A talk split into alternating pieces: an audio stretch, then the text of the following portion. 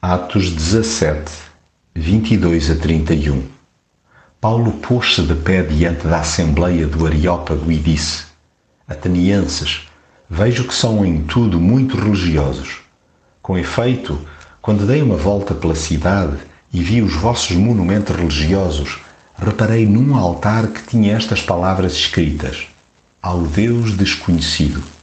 Pois bem, esse Deus que adoram sem conhecer é o Deus de que eu vos falo. É o Deus que fez o mundo e tudo o que nele se encontra, e é o Senhor do céu e da terra.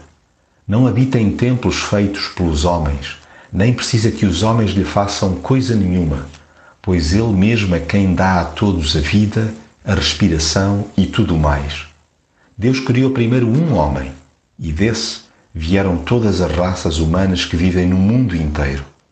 Foi Ele mesmo quem marcou os tempos e os lugares onde os povos deviam morar. Fez isso para que o pudessem procurar e se esforçassem por encontrá-lo. De facto, Ele não está longe de cada um de nós.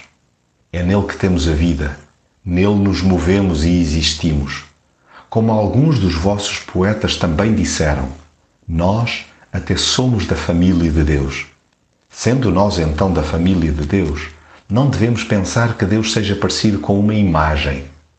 Deus passou por cima da ignorância das pessoas até aos dias de hoje.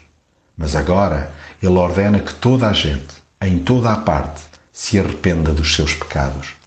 Marcou um dia para julgar o mundo com justiça, por meio de um homem, a quem designou e deu autoridade diante de todos, ressuscitando-o de os mortos.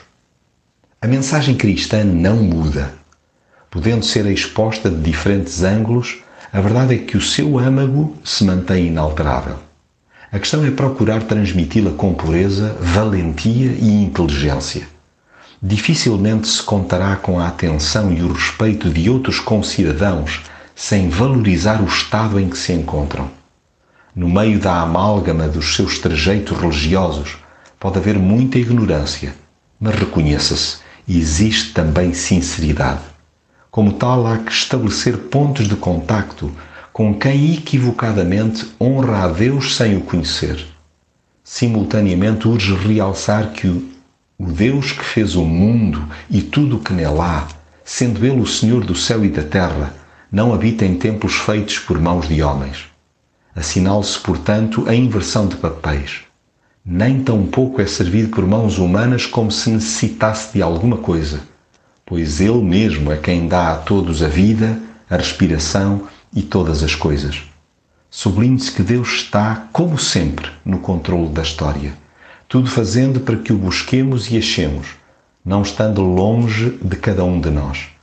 Utilizem-se pontos culturais para destacar que nele vivemos e nos movemos e existimos Estimule-se o salto espiritual, apelando ao abandono dos patamares de ignorância que reduzem Deus a um objeto. Por fim, sem rodeios, há que apelar ao arrependimento individual. É em Jesus que tudo suplantou por nós, morte incluída, que se pode ficar de bem com Deus para sempre.